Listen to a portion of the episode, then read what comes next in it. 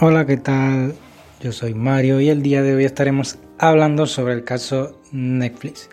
Su fundador, Reed Hastings, su historia y cómo fue el declive y el desastre empresarial más grande de la historia, Blockbuster. Te invito a que te quedes hasta el final y que conozcas esta increíble historia.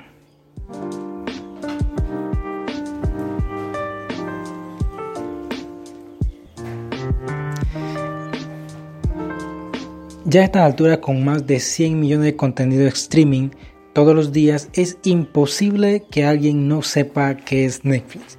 Esta empresa que ha forjado un imperio, pero no siempre habría sido así. ¿De dónde salió? ¿Cómo alcanzó el éxito que tiene? A continuación, un repaso de la breve historia del actual rey del streaming. ¿Y qué es streaming? Se hace referencia al hecho de escuchar o ver un video antes de que se descargue. Esto se logra mediante fragmentos enviados en secuencias a través de la red, en Internet claro. Lo cierto es que Netflix fue fundada en 1997 por Reed Hastings y su socio Mark Randolph, pero para ser más preciso en la fecha, el 29 de agosto de 1997 en California.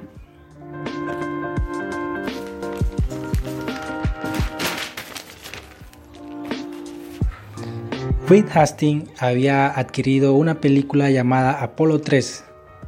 Es un experto informático de que había olvidado en aquel entonces devolver eh, una película Apolo 3 y cuando fue a devolver esta película en su tienda de alquiler de video más habitual fue penalizado por 40 dólares. El experto informático indignado y enojado por la multa tuvo una gran idea que revolucionaría el mercado y haría que, las tiendas de alquileres de video se tambalearan. Hastings y su socio Randall, Randolph fundaron una tienda de alquiler de videos sin ninguna tienda física, ya que sus pedidos se efectuarían a través de internet y las películas llegarían a la casa de los clientes por correo postal. Además prescindiría los llamados cassettes VH, que para aquel entonces era el producto audiovisual más consumido en ese entonces. Pero Resting apostaría por el DVD que era mucho más ligero para enviar carta y mejoraba notablemente la calidad de las películas. En aquel entonces la idea parecía una locura, ya que el DVD era una tecnología muy novedosa y muy cara y solo el 1% de la población estadounidense tenía acceso a ella.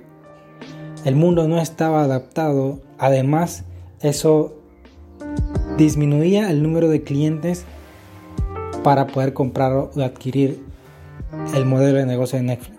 Pero Hastings insistió en este producto y apostó por ello demostrando una increíble visión de negocio. La primera promoción que Netflix sacó al mercado fue de 7 días de películas por 4 dólares más 2 dólares adicionales del envío sin tener más de 4 en su poder.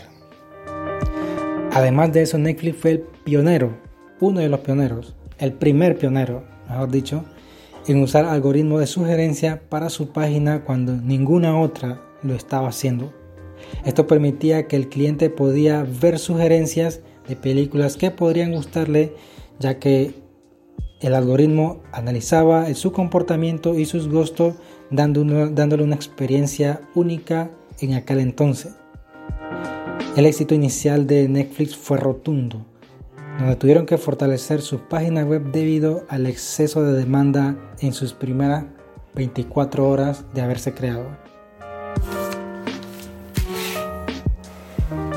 El segundo paso de Netflix, o el segundo éxito de Netflix, fue la compra de DVDs, acuerdo que firmó con diferentes marcas gigantes dentro de la industria, como Toshiba, PH y Sonic, ofreciendo películas de alquiler gratuitas con la compra del equipo del DVD, donde esto le daba una gran y una enorme ventaja, porque creaba nuevos consumidores y los clientes y permitía que los clientes conocieran muy bien su marca, convirtiéndolo, convirtiendo esos clientes nuevos en clientes potenciales para su producto. Pero lo que realmente marcó el éxito de Netflix fue el concepto suscripción. Por 15 dólares los suscriptores podían alquilar tantas películas como quisieran sin ningún tipo de multa por retraso ni por límite de tiempo. Hastings reescribiría la historia del juego y iba a ser historia. El capital de Netflix estaba valorado en aquel entonces en 5 millones de dólares cuando Hastings intentó adelantarse a la circunstancia ya que sus competidores podían aplastarlo en el futuro. Así que Hastings decidió aliarse con Blockbuster, la tienda de alquiler más grande del mundo y de Estados Unidos, con un capital de 4.5 billones de dólares con más de 8.000 tiendas en todo el territorio estadounidense. En cualquier momento Blockbuster podía darse cuenta del gran potencial de modelo de negocio de Netflix y podía hacerse con el mercado haciendo desaparecer todas las tiendas físicas. Así que Netflix pensó que lo mejor era proponer un acuerdo a Blockbuster donde Netflix sería su brazo digital siempre y cuando se respetara el modelo original de Hastings. John Antioco, CEO de Blockbuster, pensó que la propuesta de aquel hombre era una completa locura, ya que apostaba por una tecnología que aún no estaba consolidada y que además cambiaba el pago de multas por retraso cuando la película que se tardaban o que se demoraban en regresar era la mayor fuente de ingreso de Blockbuster, las multas. Entonces Blockbuster pensó que para qué cambiar su modelo de negocio por uno que no tenía garantía en un futuro, pero ya todos sabemos que ellos no podían haber estado más equivocados. Por su parte Netflix seguía perdiendo dinero y no generaba ningún tipo de beneficio. Pero para su suerte todo cambiaría en el 2001 cuando el precio del reproductor DVD bajó haciéndolo accesible al mundo. En 2003 fue cuando Netflix empezó a generar beneficios y fue entonces cuando la empresa, empresas como Walmart, Blockbuster empezaron a notar el gran potencial de DVD que existía en esa era y quisieron apuntarse al negocio que Hastings había ideado. Ellos querían un pedazo del pastel, pero ya era demasiado tarde. Netflix ya estaba liderando el mercado. Entonces empezó una ardua batalla entre estos dos gigantes, entre estos tres gigantes, perdón, ganando Netflix gracias a que Hastings supo ver la oportunidad y la tendencia futura del mercado antes que nadie. Blockbuster se, se, había declarado en bancarrota y en el 2013 cerraría su última tienda, desbancado totalmente por Netflix aquella empresa que había tocado su puerta y que lo habían rechazado sin pensarlo. Pero el gran error de Blockbuster fue no saber que su modelo de negocio se volvería obsoleto. En 2007 Netflix volvería a dar un paso gigante apostando por la tecnología streaming, algo que revolucionaría, revolucionaría la experiencia de las películas, añadiendo un plus a su servicio, la inmediatez. El cliente podría ver cualquier película sin tener que esperar a que llegara a su buzón de correo de, correo de casa. Al principio Netflix no conseguiría buenas películas ya que la compra de los derechos era muy costosa, así que hizo varias, varias jugadas y hizo varios contratos con empresas como Disney y Sony, lo que permitió mejor contenido de películas y estos contratos les costaron 20 millones de dólares.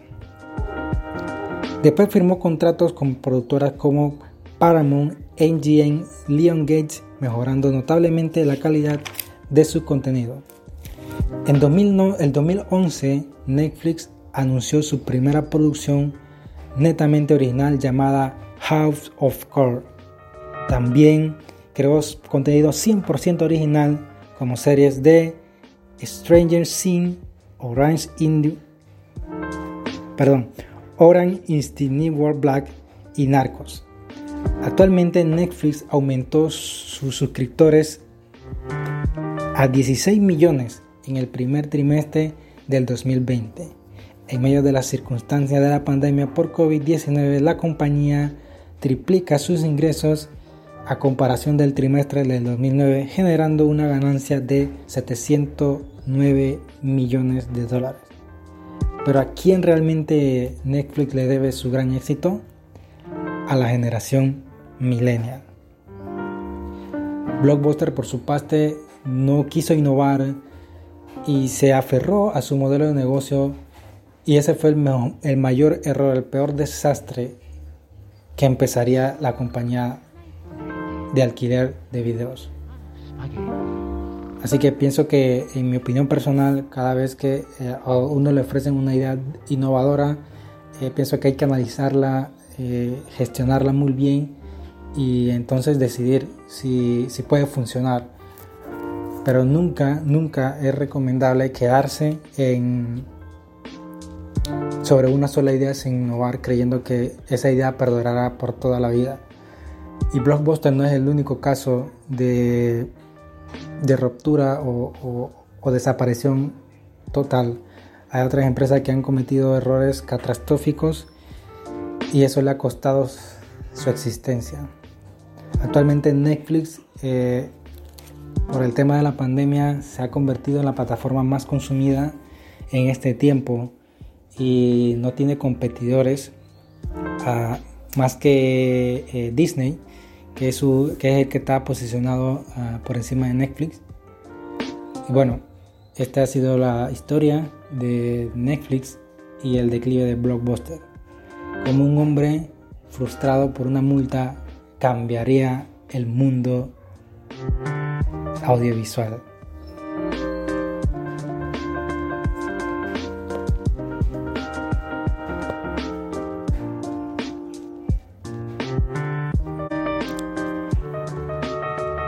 Te invitamos a que nos sigas, te suscribas y veas nuestro siguiente capítulo, el episodio 2, donde estaremos hablando sobre otras ideas de emprendedores que cambiaron y revolucionaron el mundo.